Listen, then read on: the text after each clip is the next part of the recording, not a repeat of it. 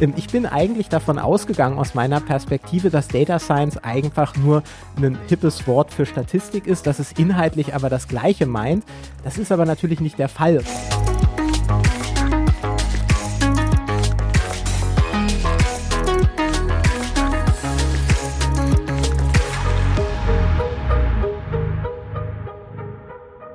Herzlich willkommen zu In Numbers We Trust, dem Data Science Podcast.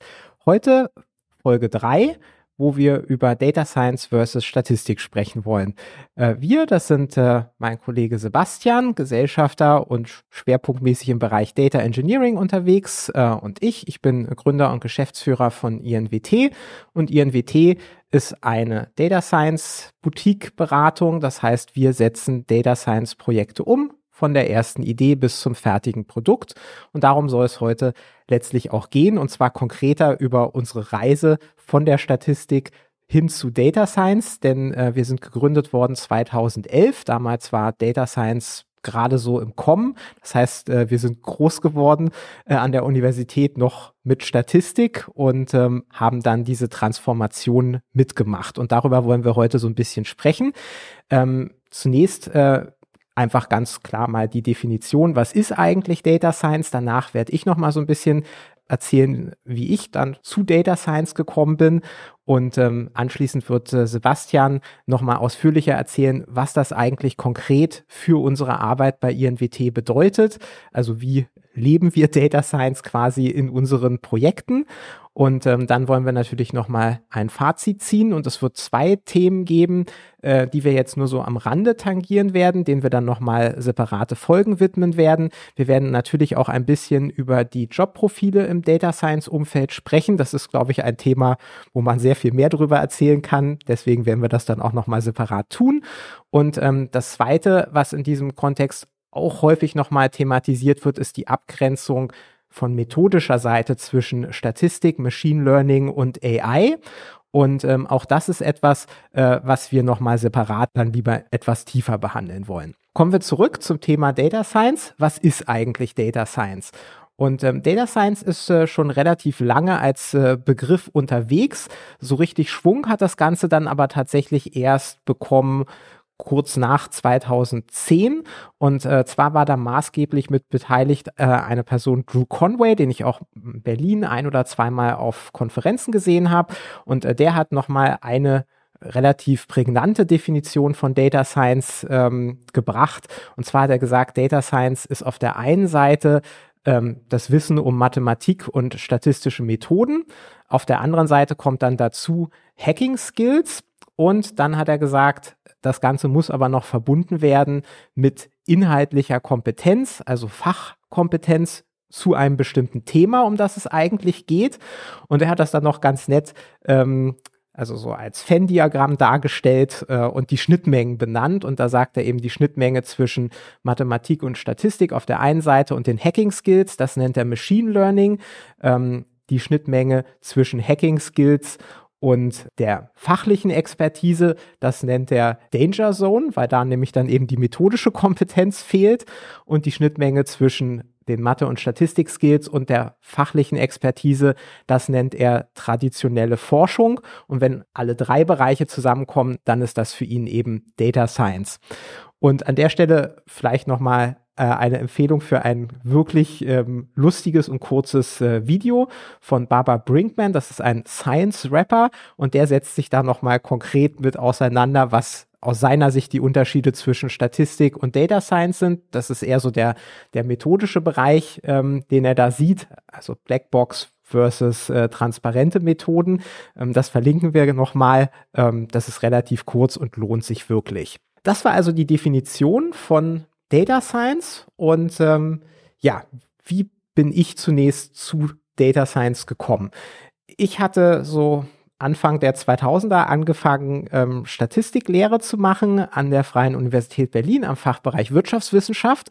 Das waren relativ große Veranstaltungen, in der Regel so mit 400 äh, Studierenden in den kleineren, fortgeschrittenen Veranstaltungen dann nur noch so 200 Leute. Und das waren eben BWLer und VWLer, die da drin saßen. Und ähm, also insbesondere im BWL-Bereich war das natürlich so, dass die Studierenden da in der Regel dieses Fach nicht gewählt haben, weil sie so ein großes Interesse an Statistik gehabt haben, sondern ähm, da lachten sie eher andere Berufsbilder an, äh, zum Beispiel eben im Umfeld von Marketing oder vielleicht eben auch im Management-Umfeld. Und diese Studierenden, die saßen dann immer in den Statistikveranstaltungen und äh, hatten so den Eindruck, dass die eher dafür da sind, um sie zu ärgern und im schlimmsten Fall um vielleicht auch so ein bisschen zu sieben. Und ähm, das war immer schon relativ schwierig, diese große Menge an Personen dann trotzdem zu begeistern, denn ähm, das war schon ein Thema, wo ich damals davon überzeugt war, dass es spannend ist und dass es sich für die Studierenden auch echt lohnt, sich damit auseinanderzusetzen. Ähm, ich war ja damals auch schon so ein bisschen nebenberuflich im Beratungsbereich unterwegs und habe eben gesehen, dass es sehr viele Anwendungen gibt. Und das Beste, was man damals immer noch hochhalten konnte, äh, war ein Zitat von Herr Varian, ähm, der bei Google war man kannte ihn noch äh, aus der VWL, weil das VWL 2 Standardlehrwerk auch von ihm stammte. Und der hat damals schon gesagt, ähm, dass Statistiker der äh, sexiest Job, wie er es auf Englisch gesagt hat, äh, des 21. Jahrhunderts sein wird. Das hat man natürlich immer wieder betont, um die Studierenden zu motivieren. Ähm, man muss aber auch zugeben, dass die allerwenigsten das damals geglaubt haben. Ja? Und so war man immer so ein bisschen in so einer Rechtfertigungsposition. Ähm, man fand das alles spannend, aber man hatte immer so seine Mühe, ähm, die Studierenden wirklich auch davon zu überzeugen, dass es spannend ist und dass es sich lohnt, dem Ganzen eine Chance zu geben. Und als dann später auf einmal Data Science aufkam, da wendete sich das Blatt und äh, Statistik war plötzlich nicht mehr dröge. Wenn man auf einer Konferenz erzählt hat, ähm, beim Speakers Dinner, dass man Statistik macht, haben einen immer alle so ein bisschen mitleidig angeschaut und man saß dann relativ schnell allein in der Ecke. Und ähm, plötzlich kam eben Data Science und Data Science war hip. Und äh, da war natürlich die erste, glaube ich, natürliche Reaktion, dass man total begeistert war äh, und den Eindruck hatte, dass man jetzt endlich ähm, ein bisschen die Begeisterung von anderen erfährt, die das Thema eigentlich auch verdient hat. Und dabei habe ich zumindest einen Fehler gemacht, ähm, über den werden wir dann nachher sprechen. Ähm, ich bin eigentlich davon ausgegangen, aus meiner Perspektive, dass Data Science einfach nur ein hippes Wort für Statistik ist, dass es inhaltlich aber das Gleiche meint. Das ist aber natürlich nicht der Fall und das hätte man ja auch sehen können, wenn man sich die Definition genau anschaut. Ähm, aber vielleicht ist es auch ein Stück weit normal, dass man dann, wenn man aus der Statistikecke kommt, immer denkt, okay, die Methoden sind vielleicht das Wichtigste, Fachwissen, okay, wir haben uns ja immer schon inhaltlich damit auseinandergesetzt, was wir da eigentlich tun. Das war jetzt nicht sonderlich schwierig. Ähm, und ja, Coding Skills, wir haben ja Skripte geschrieben, haben wir also auch. Was soll da noch groß sein? Und ähm, das gleiche haben aber auch andere gemacht. Das habe ich ähm, vor einigen Jahren nochmal gemerkt, als ich auf der Verabschiedung ähm, eines Professors gewesen bin. Und da haben halt, also wurde, ging es viel auch um dieses Thema. Und ähm, eben auch im, bei den Professorinnen und Professoren war es so, dass Data Science natürlich erstmal ein bisschen belächelt wurde im Statistikbereich. Und dann hat man das auch als Chance gesehen, weil man plötzlich gemerkt hat, viele Studierende haben auf einmal riesiges Interesse an diesem Bereich. Und ähm, dann hat man sich da zum Beispiel an einigen Universitäten zusammengesetzt, aus den Statistiklehrstühlen heraus und gesagt, wir konzipieren mal ein Programm für einen Data Science Master. Ist dann ganz aufgeregt ähm, zum Präsidenten der Universität um da dann zu erfahren, ja, das ist total spannend. Da waren letzte Woche schon die Informatiker mit demselben Konzept hier äh, und das haben wir schon eingetütet. Ach, und Data Science hat auch was mit Statistik zu tun. Das ist ja interessant. Ähm, da kam die große Enttäuschung und da hat man natürlich gemerkt, dass ähm, die Statistikerinnen nicht die einzigen sind, die Data Science für sich vereinnahmen, denn für die Informatikerin war es halt genauso natürlich zu sagen, aus ihrer Perspektive heraus, Data Science ist einfach ein Untergebiet der Informatik. Und das war was, was wir auch in unserer Arbeit ein Stück weit zu spüren bekommen haben, weil es plötzlich eben so war, dass bei Kundenterminen dann vor Ort eben auch Leute auftauchten, die dann auch gesagt haben, oh, wir sind Data Scientists, die hatten ganz klar einen Informatik-Hintergrund äh, und da haben wir gemerkt, die gehen ganz anders ähm, an die Problemstellungen ran. Also die haben natürlich einen viel stärker technisch orientierten Fokus und das Methodische ist für die nicht so wichtig. Bei uns war es vielleicht zu der Zeit noch ein Stück weit umgekehrt. Und ähm, ja, da ist halt die Frage, ähm, was bedeutet Data Science eigentlich und wie war es gemeint? Da wollen wir hinkommen. Und äh, im nächsten Schritt schauen wir uns nochmal an, wie bei uns tatsächlich damals die Projektarbeit aussah, als wir gestartet sind, also bevor wir ähm, dieses Data Science Konzept so richtig aufgesogen haben und es Teil unserer Arbeit geworden ist.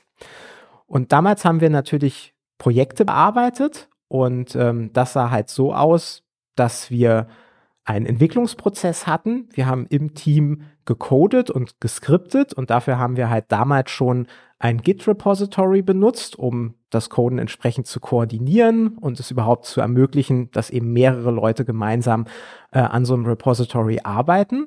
Und ähm, hauptsächlich hatten wir damals noch mit Skripten gearbeitet. Wir haben in diesen Skripten hin und wieder mal Funktionen gesourced, also aus äh, separaten Dateien eingelesen. Das war für uns primär so ein Mittel, um den Code so ein bisschen übersichtlicher zu halten.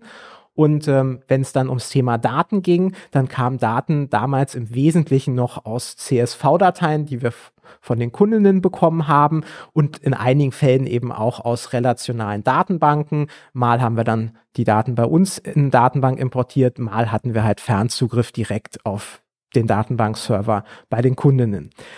Und ähm, Innerhalb des Skripts haben wir dann Variablen genutzt, hauptsächlich um zu differenzieren, auch ähm, zwischen ähm, der Entwicklungsumgebung bei uns und dem späteren Deployment dann äh, bei den Kundinnen. Äh, da war es eben so, dass man dann zum Beispiel einfach die Pfade umstellen konnte, an denen die CSVs liegen oder eben Benutzernamen und äh, Passwörter für die Datenbanken. Ähm, so lief das dann. Und äh, was natürlich auch damals so war, die Dokumentation war immer ein separater Prozess. Das heißt, äh, die Dokumentation lebte außerhalb des Codes im Wesentlichen und das waren Dokumente, die man halt in der Regel auch nicht laufend aktualisiert hat, sondern immer nur zu den Releases. Und das ist genau das Stichwort. Wie sah so eine Release damals aus? Wie sah der Entwicklungsprozess, ähm, über den haben wir gesprochen, wie sah der Deployment-Prozess ähm, aus für so eine Release? Und im Wesentlichen war das so, dass wir natürlich mit den Kundinnen einen Release-Plan äh, vereinbart haben und dann hat man halt ein bis zwei Tage vor der Release-Deadline aufgehört, weiter zu entwickeln und hat dann sich eben die letzten ein bis zwei Tage darauf fokussiert, alles fit zu machen für die Release. Und das bedeutete dann, dass einige Personen eben angefangen haben, die Dokumentation nochmal anzuschauen und all das einzuarbeiten, was ähm, innerhalb äh, de der letzten das waren ja noch keine richtigen Sprints, das waren längere Zeiträume, was da an neuen Features dazugekommen ist. Das wurde in die Dokumentation eingepflegt. Wir haben geprüft, ob alle Versionen, die da genannt werden, noch korrekt sind, ob sich an der Installationsprozedur irgendwas geändert hat. Und dann haben wir eben auch immer wieder angefangen, zu testen intensiv. Das hat man natürlich auch schon während des Entwickelns gemacht, aber tatsächlich war es so, dass man das dann nochmal verstärkt in den letzten ein bis zwei Tagen vor der Release gemacht hat. Und bei uns war es damals zum Beispiel so, dass wir ähm, sehr viel schon äh, unter Linux entwickelt haben, dass aber eben häufiger mal ähm, dann beim Kunden das Deployment in eine Windows-Umgebung stattgefunden hat. Ähm, teilweise war es eben auch umgekehrt in einigen Projekten. Und das waren dann eben so Dinge, die man auch getestet hat. Läuft denn der Code eben auch in der anderen Umgebung? Und ähm, das war was, was häufig dann ganz schöne Überraschungen produziert hat, dass wir nämlich festgestellt haben, so, er läuft nicht. Und oft sind das dann ganz üble Kleinigkeiten. Ich erinnere mich zum Beispiel daran, ähm, dass wir ein Problem mal hatten mit ähm, der Sortierung, die unter Windows und Linux anders ist. Ähm, und dann wurden irgendwelche Sonderzeichen, standen einmal am Anfang, einmal am Ende und dadurch passten dann irgendwelche Labels nicht mehr. Und das sind so ärgerliche Probleme, die dann aufgetaucht sind, wo man sich dann die letzten Nächte vor der Release mit rumgeschlagen hat. Und die Release selbst sah in der Regel so aus, dass wir dann alle Dateien in ein ZIP-Archiv gepackt haben und das dann an Kundinnen gesendet haben und ähm, dass wir dann in die Mail noch so ein paar Release Notes geschrieben haben und eben Hinweise zur Installation, also quasi nochmal so eine Executive Summary zu dem, was in der Dokumentation steht. Das war so der Ablauf, wie das damals ging. Und man muss allerdings sagen, äh, dass das keinesfalls schön war. Denn ähm, es gab eine ganze Reihe an Problemen. Das fängt damit an, dass wir relativ häufig bei dieser Arbeit mit diesen Skripten Merge-Konflikte hatten. Das heißt, dass dann einzelne Personen Änderungen an derselben Datei vorgenommen haben, äh, die Git nicht mehr so einfach auflösen konnte. Das heißt, da musste man dann nochmal manuell ran und das war oft ärgerlich, weil das viel zusätzliche Zeit gekostet hat. Und ähm, wie schon erwähnt, beim Testen am Ende sind dann oft noch Probleme aufgefallen, häufig eben resultierend aus den unterschiedlichen Umgebungen zwischen ähm, Development und Deployment. Ähm, oft eigentlich Kleinigkeiten, aber die waren schwierig zu finden und da musste man Lösungen finden und auch die nochmal testen. Ähm, das war schon unschön und das hat die Sache doch auch sehr schwer planbar gemacht. Das waren viele lange Nächte, ähm, die wir da immer noch einlegen mussten, um die Probleme dann zu lösen. Und das wahrscheinlich größte Problem, was wir hatten, war, dass äh, wir natürlich relativ weit weg waren von der eigentlichen Deployment-Umgebung ähm, bei den Kundinnen. Das heißt, wir haben die, den Code dahin geschickt per Mail, versehen mit der Anleitung und dann hat es manchmal Wochen gedauert, bis sich dann mal irgendjemand aus der IT-Abteilung ähm, der Kundinnen gemeldet hat und äh, dann mal Rückfragen gestellt hat, meint, wir haben gerade versucht, das zu installieren und da hat dies oder jenes nicht funktioniert oder da haben wir noch eine Frage. Und ähm, es gab aber tatsächlich eben Projekte, wo das noch viel länger gedauert hat als nur ein paar Wochen, weil die IT-Abteilung bei den Kundinnen eigentlich immer der, der Flaschenhals sind. Das ist immer der Engpass. Alle wollen was von denen. Äh, alle Abteilungen wollen ihre Projekte da platziert haben. Und ähm, wir hatten eben insbesondere auch ein Kundenprojekt, wo äh, wir Dinge umgesetzt hatten und die waren teilweise nach einem Jahr noch nicht implementiert. Und das ist natürlich sehr, sehr unschön gewesen. Also einerseits natürlich, weil da viel Arbeit investiert wurde, sowohl von unserer Seite als natürlich auch von unseren Ansprechpartnerinnen auf Kundenseite. Und ähm, das ist dann einfach schade, wenn die Projekte irgendwie nicht wirklich auf die Schienen gesetzt werden, sondern dann in der letzten Phase hm, noch vor sich hingammeln. Und das ist ja ein schnelllebiges Geschäft. Also das, das Umfeld ändert sich und wenn die Dinge einfach zu lange liegen bleiben, dann ist da auch immer noch mal wieder Anpassungsaufwand notwendig, wenn es dann endlich soweit ist.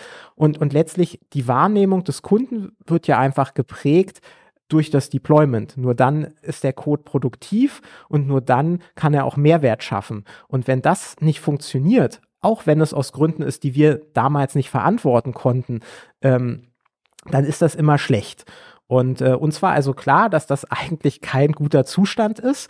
Und ähm, wir haben damals uns dann angefangen zu beschäftigen damit, was man denn wohl tun kann, um, um hier Abhilfe zu schaffen bei diesen diversen Problemen. Und da war sehr maßgeblich ähm, Sebastian dran beteiligt, der für uns dann Lösungen gefunden hat. Und ähm, das kannst du vielleicht mal erzählen, wie diese Lösungen dann aussahen. Und das führt uns dann nämlich genau auf den Übergang von Statistik zu Data Science.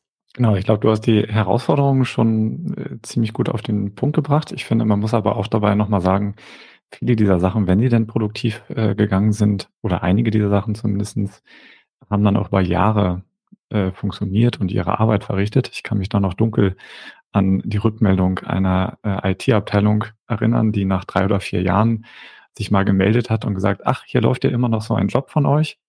Ähm, wird er denn eigentlich noch produktiv eingesetzt? Ähm, und wir dann äh, sagen konnten, ach, wir wussten gar nicht, dass ihr das jemals produktiv genommen habt. Das ist ja spannend, dass der tatsächlich bei euch läuft. Äh, also auch das hat ja äh, tatsächlich stattgefunden und über sehr lange Zeit ähm, tatsächlich dann auch intern äh, etwas produziert. Und ich denke, die wesentliche Erkenntnis, die ähm, wir vielleicht noch nicht alle hatten, aber die sich, glaube ich, mittlerweile sehr durchgesetzt hat und die damals sehr entscheidend war, ist, dass wir eigentlich keine statistischen Analysen machen, sondern dass wir Software schreiben. Und natürlich ist Teil dieser Software die äh, statistische Analyse oder eben auch die Modellierung. Ähm, aber eben Data Science zeichnet sich eben dadurch aus, dass wir sowohl diese Software-Komponente haben, das ist ja auch das, was im Venn-Diagramm vorkommt, als auch eben diese methodische Komponente und dann natürlich die inhaltliche, da sprechen wir heute jetzt sehr wenig drüber, aber dass diese beiden ähm, Teile eben ähm, zusammen verschmelzen und eigentlich eins werden. Und ich denke, wie du am Anfang gesagt hast, diesen Teil mit der Softwareentwicklung, das ist auf jeden Fall etwas, was wir unterschätzt haben am Anfang ähm, und was sich aber sehr geändert hat. Und jetzt geht es ein bisschen darum, wie wir eigentlich dort rausgekommen sind oder was so vielleicht Komponenten waren, die uns dann sehr wichtig geworden sind ähm, auf unserer Reise Richtung Data Science, also von der Statistik kommt, ähm, um Data Science Probleme wirklich lösen zu können. Das bedeutet, die Dinge wirklich produktiv zu bekommen, in den Einsatz zu bekommen, so dass sie bei unseren Kundinnen wirklich dann auch Mehrwert liefern. Und wie gesagt, das Wesentliche ist eben, dass wir erkennen, na, es handelt sich dabei eben um eine Form von Software, sicherlich mit ganz besonderen Her ähm, Anforderungen an die Produkte und auch an das Monitoring und auch an das Schreiben dieser Software, weil es eben ganz besondere Fähigkeiten braucht, aber trotzdem eben einfach Software. Deswegen war das naheliegendste, dass man sich eigentlich damit auseinandersetzt, wie arbeitet denn ähm, so eine äh, ein Softwareentwickler, Entwicklerin. Und das erste, was wir eigentlich gemacht haben damals, war, dass wir uns eigentlich auf Coding-Standards, Style Guide ähm, äh, ja gestürzt haben, um die äh, anzubringen, was auf jeden Fall die Kooperation untereinander verbessert hat. Wir haben angefangen, Software zu testen. Äh, das Einfachste ist natürlich, dass man Unit-Tests äh, schreibt, äh, generell aber dann eben auch Integrationstests ähm, verwendet. Das ist bei Softwareprojekten für viele sowieso schon nicht ganz einfach und im Data Science Bereich ist es noch mal komplizierter, weil man bisweilen eben Modelle hat, die eine stochastische Komponente haben. Der Output davon ist nicht ganz vorhersagbar, sondern es gibt dort eine gewisse natürliche Variation in den Ergebnissen und das macht es eben nicht unbedingt einfacher zu sagen, welche Prognose nun eigentlich genau der richtige Wert ist. Denn man kennt den richtigen Wert ja eigentlich gar nicht. Und dort geht man dann vor allen Dingen ähm, eher ins Monitoring auch rein oder braucht eben ähm, vernünftige Umgebungen, in denen man etwas testen kann, was dann sehr schnell dazu geführt hat, dass wir eine Trennung eingezogen haben, also zwischen produktiv genutzten Prozessen und Entwicklungsprozessen. Und die, diese Entwicklungsumgebung hm, hat für uns vor allen Dingen geholfen, ja, Modelle einfach unter realen Bedingungen testen zu können, bevor sie dann wirklich Einfluss haben auf Prozesse beim Kunden. Das heißt, ohne dass die Ergebnisse unbedingt direkt beim Kunden landen, kann man unter weitestgehend ähm, produktiven Rahmenbedingungen so eine Modellierung testen. Ähm, das kann dann durchaus mal ein, zwei, drei Wochen dauern, ähm, um wirklich herauszufinden, ob das Modell das tut, was man erwartet. Und ich glaube, das war eine der, der wichtigsten Punkte, die dabei dann rausgekommen ist, eigentlich, dass wir diese Trennung haben zwischen Produktion und Entwicklung ähm, und dadurch wirklich eine Qualitätssicherungsschicht eingezogen haben, um rechtzeitig auf Fehler aufmerksam zu werden, um Erfahrung zu sammeln, wie sich so ein Modell produktiv eigentlich genau verhalten wird, was es dort für Probleme äh, kommen oder was dort für Probleme kommen könnten und wie es damit eigentlich weitergeht. Genau, was dann auch noch im Softwareentwicklungsbereich sicherlich ähm, ganz wichtig war, war die Umstellung, du hast das am Anfang gesagt, äh, von Skripten hin zu vielleicht einer besseren Form, wie man Software auch ausliefern kann. Das bedeutet, wir haben uns damit beschäftigt, wie man eigentlich ähm, also ein Softwarepaket vielleicht schreiben kann. Ähm, unsere beiden Standardsprachen sind eben R und Python. Beide bieten dort ähm, sogenannte Softwarepakete an. Hat sich dann herausgestellt, ein reines Softwarepaket ist dann doch sehr, sehr selten geworden im Laufe der Zeit. Im Laufe der Jahre hat sich das dann wieder verändert und ist vor allen Dingen Richtung Container gegangen. Das heißt, äh, dieses, die Art und Weise, wie wir Software ausliefern, hat sich da eben ganz maßgeblich ähm, verändert Richtung äh, eben Docker-Container, was eben der Standard heutzutage geworden ist, für uns zumindestens, wie wir dann eben Modelle ausliefern als eben eigenständigen Microservice, der in einem Container läuft und dann eben auch so in Betrieb genommen werden kann. Und die meisten unserer Kundinnen äh, sind tatsächlich auch so weit und auch so gut aufgestellt, dass es für die in der IT kein Problem ist, solche Prozesse in Betrieb zu nehmen. Ein ganz wichtiger Bereich aus meiner Sicht ist eigentlich, ähm, das ging dann eigentlich für mich parallel los, also wir reden jetzt über das Jahr 2012, 13, 14, ähm, war, dass wir uns ein bisschen orientiert haben an der DevOps-Kultur. Ähm, das ist etwas, was wir damals, ähm, was ich vielleicht damals gar nicht so wahnsinnig offen kommuniziert habe, aber wir haben tatsächlich sehr, sehr viele Praktiken aus dieser Kultur, die damals dann noch neu war und erst so richtig ausformuliert wurde, ähm, wir haben sehr viel aus dieser Kultur übernommen äh, in unsere normalen Arbeitsprozesse. Was ist DevOps? Ähm, bei der DevOps-Kultur geht es vor allen Dingen darum, dass sich zwei Abteilungen eigentlich auflösen sollen oder zumindest deutlich dichter zusammenrücken. Das ist einmal Development und das ist Operations.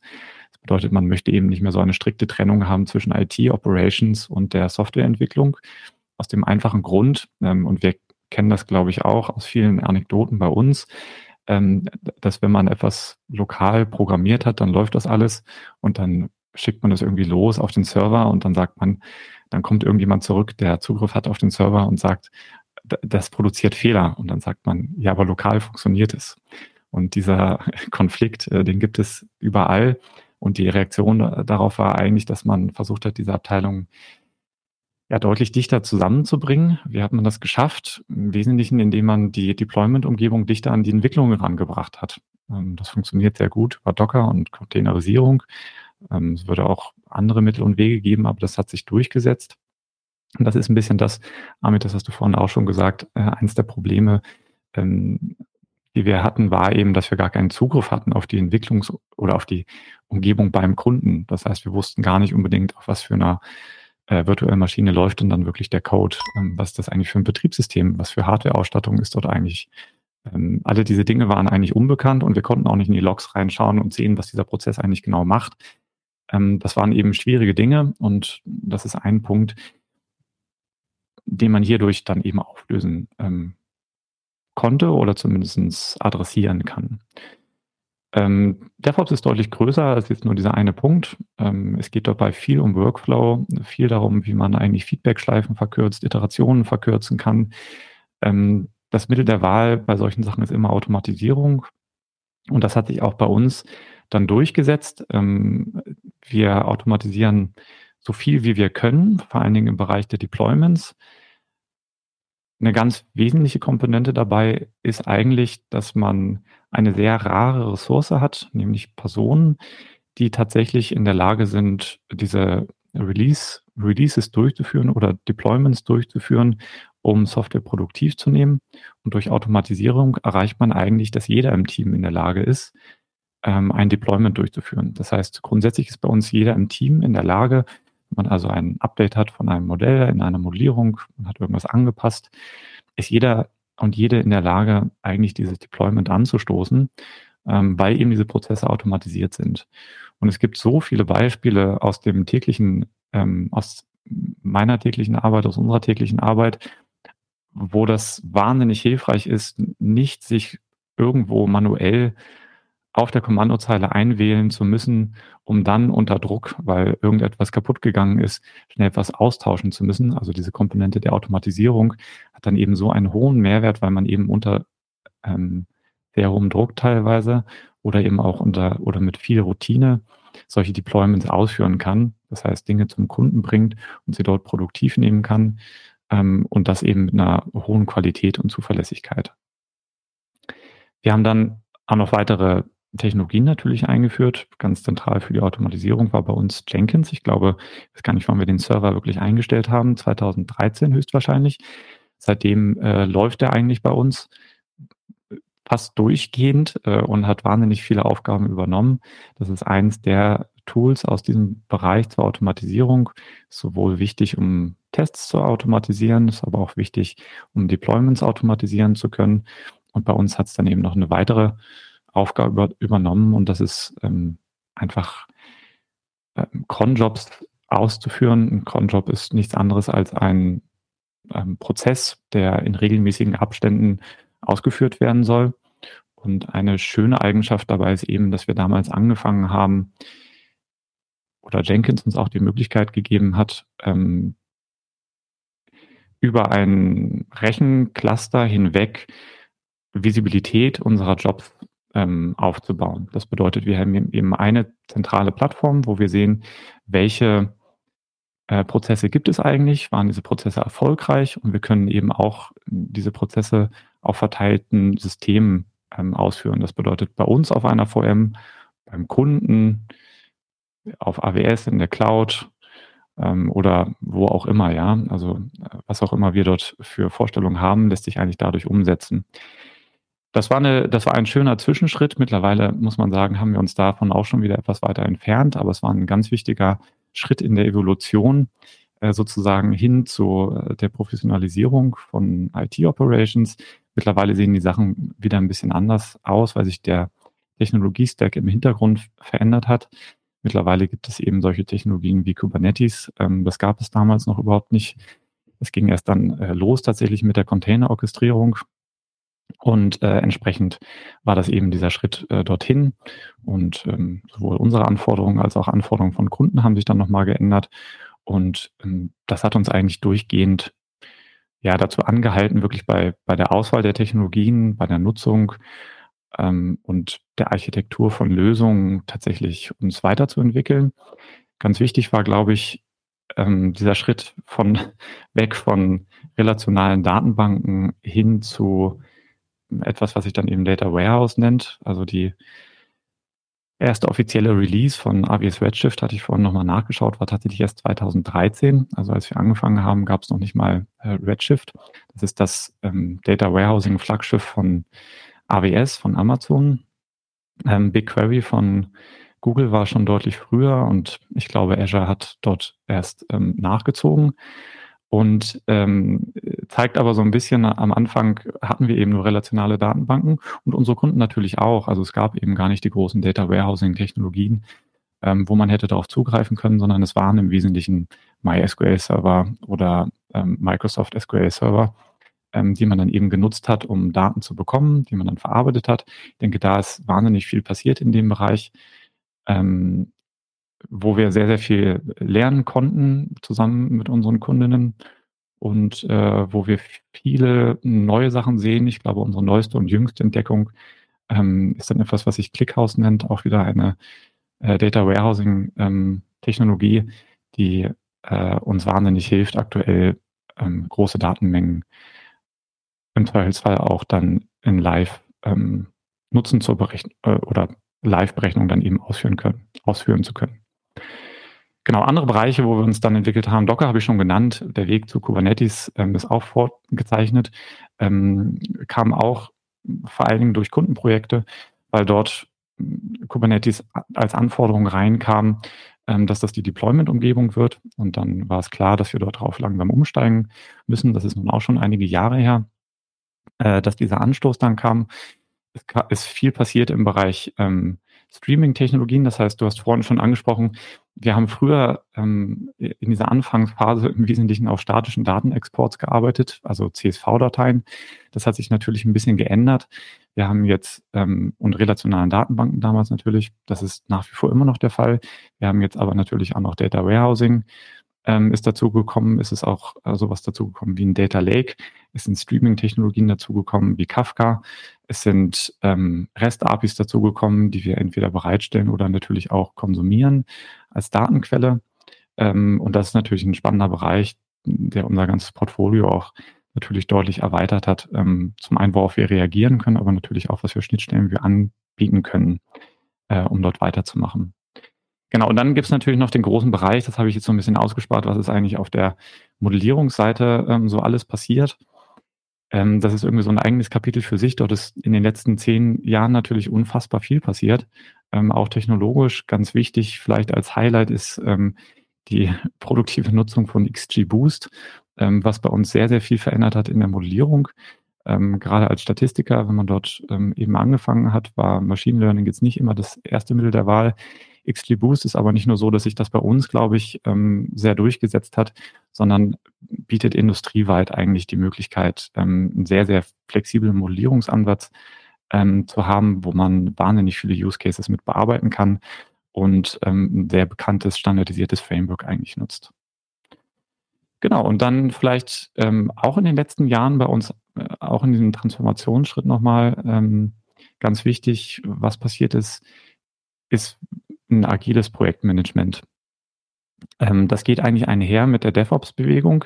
Also so einer der wichtigsten äh, Schritte ist eigentlich, dass man anfängt, in Iterationen zu denken und das agile ähm, oder agil organisierte Projekte ähm, ist, glaube ich, eines der wichtigsten Elemente tatsächlich, ähm, dass man begreift, dass man in Iterationen funktionierende Software ausliefert. Und das ist etwas, was wir, glaube ich, am Anfang nicht so richtig auf dem ähm, Schirm hatten. Du hast ja erzählt, wie das dann funktioniert hat. Man hat eigentlich äh, darauf hingearbeitet, irgendwo am Ende des Projektes eine funktionierende Version der Software auszuliefern. Und dann hatte man sich überlegt, dann ist es halt vorbei. Dann, dann äh, läuft das eben produktiv, wird genutzt und wir machen das nächste Projekt. Ja, so funktioniert halt Software nicht. Ähm, die, die Sache ist in, in der agilen Entwicklung, die erste Release ist eben nur die erste Iteration. Und idealerweise hat man dann sehr, sehr häufig neue Releases, wo sich die Software eben stückweise weiterentwickelt. Und das ist eben Kern von agilem Projektmanagement, ähm, das zu organisieren. Und von DevOps an der Stelle eben dafür zu sorgen, dass man solche Prozesse tatsächlich bereitstellen kann, um hochfrequent, das heißt vielleicht mehrere Releases pro Tag, ähm, in unserem Falle vielleicht auch nur alle zwei Wochen, ähm, zu bewältigen und dann funktionierende Software immer ausliefern zu können. Dort ist natürlich dann viel passiert im Bereich ähm, Scrum. Wir hatten jetzt aber auch schon in der letzten Folge darüber gesprochen, was sind eigentlich erfolgreiche Data Science Projekte? Naja, das ist vor allen Dingen, wenn man am Anfang einen guten MVP ähm, sich überlegen kann, einen gutes, guten ersten Schritt, was nichts anderes ist als eine gute erste Iteration, die Mehrwert liefert, mit der man dann gut ähm, weiterarbeiten kann. Und ich glaube, auch das ist eins der, eins der wesentlichen Learnings bei uns in den letzten Jahren, dass wir diesen Prozess dorthin zum MVP ähm, sehr gut in den Griff bekommen haben. Das heißt, wie bekommen wir innerhalb von wenigen Monaten ein Data Science Projekt live, das bedeutet in dem produktiven Einsatz inklusive REST-API, inklusive Schnittstelle zu Datenbanken auf der Infrastruktur vom Kunden oder gemanagt und gehostet durch uns. Ähm, aber ein, ein funktionierendes Produkt, was wirklich im echten Leben einen Mehrwert ähm, liefert und weg von diesem ähm, Prototypen-Charakter, den es vielleicht am Anfang hatte, wo man eine fantastische statistische Analyse hatte, äh, die sich aber gar nicht automatisieren ließ. Und jetzt hin eben zu einem funktionierenden Softwareprojekt ähm, und Produkt, was dann tatsächlich Mehrwert liefert in der Produktion. Und wenn man das halt zusammennimmt, dann ist das im Endeffekt eine Veränderung, die tatsächlich alle Bereiche unserer täglichen Arbeit äh, umfasst. Ähm, das hattest du ja geschildert. Das beginnt eben ähm, beim Coden selbst. Das betrifft aber auch die Modellierung. Das betrifft die Frage, woher kommen die Daten, wohin gehen die Daten. Ähm, da sind ganz spannende Technologien, ähm, die wir einsetzen. Und das betrifft aber natürlich auch die Organisation des gesamten Projekts und die Kommunikation mit den Kundinnen. Ähm, und letzteres ist natürlich auch ein riesiger Unterschied. Am Anfang war es tatsächlich so, wir haben ein Projekt definiert und dann haben wir uns im Wesentlichen zwei Monate in stille Kämmerlein zurückgezogen, haben vielleicht zwischendurch mal ein paar Rückfragen gestellt, aber im Wesentlichen haben wir dann äh, das in Anführungszeichen fertige Produkt präsentiert und ähm, in diesem Zyklus ging das auch weiter und jetzt kommuniziert man kontinuierlich ähm, miteinander und ist halt komplett in dieser agilen Umgebung angekommen, wo wir eben auch merken, das passt viel, viel besser zu den Anforderungen und eben auch der Idee, datengetrieben zu arbeiten, weil datengetrieben arbeiten heißt ja eben auch, dass man nicht alles vorhersehen kann, sondern eben auch auf die Daten schauen muss.